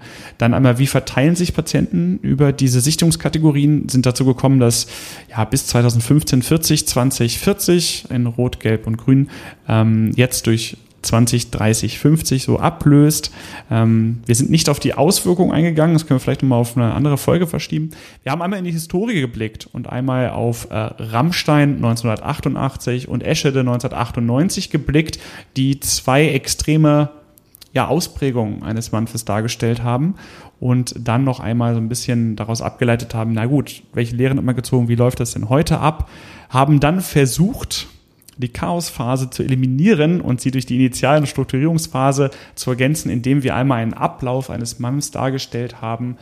Ähm, und auch schon an dem Beispiel hat sich die anschließende Diskussion über die Anwendbarkeit dieser äh, Konzepte ähm, ja, merklich gemacht, da es schwierig ist, einen idealisierten Ablauf eines Manfes wirklich darzustellen, weil es ist halt einfach nicht natürlich, dass der Einsatz strukturiert abläuft. Und genau das war Bestandteil unserer letzten ähm, Diskussion. Welche, also welche Chance haben wir denn überhaupt, einen Manf so perfekt abzuarbeiten, ähm, wie wir ihn vorplanen? Und es ist möglich, aber die Wahrscheinlichkeit ist gering, dass wir das schaffen. Und damit sind wir am Ende, Carsten. Das war unsere Folge 29. Finde die roten, möchte ich am Ende sagen. Und vielleicht auch gerne die Sachen, die bei uns nicht so rund laufen, meldet die uns zurück. Nee, das war ein komischer Übergang. Ich nehme den zurück. Ich nehme den zurück. Ich war, du, hast, du hast so tief Luft geholt. Ich dachte, boah, jetzt? Jetzt, jetzt kommt was groß. Jetzt nee, ich muss an diesen letzten Sätzen, den letzten, den letzten Sätzen noch arbeiten, aber die kann einfach Sven am besten. Die Quintessenz ist, Mann, wir brauchen da Konzepte und hinter diesem allen steckt dieses, findet die Roten, findet die, die am meisten Priorität brauchen, die, wer stirbt wo zuerst. Und das vielleicht ein abschließender Gedanke, wie so viele Einsätze ist es ein Manf, ist ein Manf ein Einsatz, der überall zu jedem Zeitpunkt passieren kann. Es braucht nur, in Anführungszeichen, nur zwei Pkw mit jeweils vier Personen, die ineinander fahren und wir haben acht Personen, die potenziell sehr schwer verletzt sind. Äh, das kann auf jeder Landstraße passieren. Genauso wie spontan gesagt ein CO-Austritt in einem Wohnhaus, in einem Mehrfamilienhaus, zack, zehn BewohnerInnen, alle mit einer CO-Vergiftung Herzlich willkommen im Manf. Beschäftigt euch damit. Das ist keine Sache, die nur große Städte angehen. Es sind keine reinen Polizeilagen, sondern jeder Einsatz hat Potenzial, diesen Manf mit sich zu bringen. Und es lohnt sich darüber zu sprechen. Und das ist auch unsere Aufgabe. Es gibt so tolle Kurse, erst ein Treffen Manf, Manf oder so. Es betrifft nicht nur die Führungs, irgendwelche Führungsebenen weit über euch, es betrifft die Ersten, die da ankommen. Und ganz wichtig, wenn ihr darüber nochmal sprechen wollt, wenn ihr vielleicht noch einen Input habt, den wir jetzt nicht so richtig getroffen haben, dann sagt uns das bitte. Genauso wie Fehler. Ähm, wir machen Fehler und äh, wir sind darauf angewiesen, dass ihr sie findet und äh, dann können wir dagegen steuern und gegebenenfalls mal was machen. Das war das mal eine Überleitung. War wow. die Überleitung, auf die wir alle gewartet haben. Und um sie noch perfekter zu machen, könnt ihr uns Feedback geben, indem ihr uns eine E-Mail schreibt an im Brandschutzmilieu at gmail.com. Ihr könnt uns beiden bei Twitter folgen. mal gucken, wann wir diese Frage mit Twitter endlich mal abschließend beantworten. Ähm, Carsten findet ihr bei Instagram, ihr findet uns auf Facebook unter im Brandschutzmilieu. Ihr könnt uns in nahezu allen Social Medias unter dem Hashtag im Brandschutzmilieu ähm, finden und debattieren. Ähm, wir sind jetzt sogar mittlerweile Gesprächsthema bei Reddit geworden. Schöne Grüße an dieser Stelle. Und ähm, ja, ihr findet alle Kanäle, auf die ihr uns finden könnt oder alle Kanäle, wo ihr uns hören könnt, auf www.imbrandschutzmilieu.wordpress.com. Wir freuen uns sehr darauf. Gebt uns ein bisschen Zeit mit den Antworten, aber wir lesen alles und das war fast schon eine Drohung. Ähm, nein, wir lesen alles sehr gerne und freuen uns auf den Diskurs. Bis dahin. Macht's gut. Goodbye. Ciao. Passt auf euch und andere auf. Bis dahin. Bye bye.